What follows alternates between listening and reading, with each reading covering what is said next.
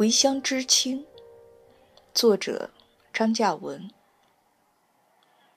墙壁上贴了好些泛着油光的长方形的纸，上面写着字，盖着大红印，那都是男孩的哥哥从学校里得来的奖状。这晚，男孩已经上床，但他没睡着。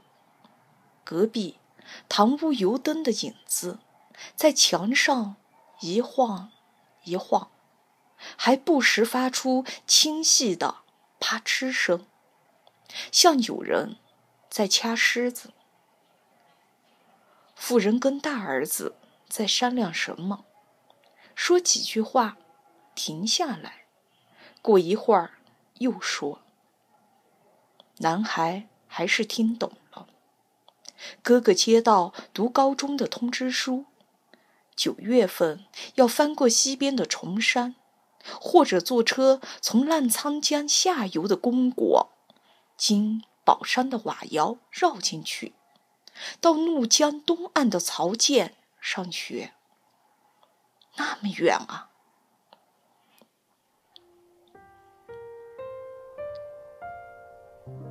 外出读书。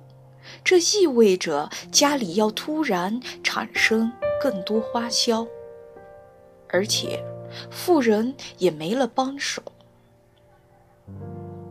弟弟他们还小，男孩听见哥哥说：“我不读了。”哥哥的同学背着米袋和铺盖卷，搭上班车读书去了。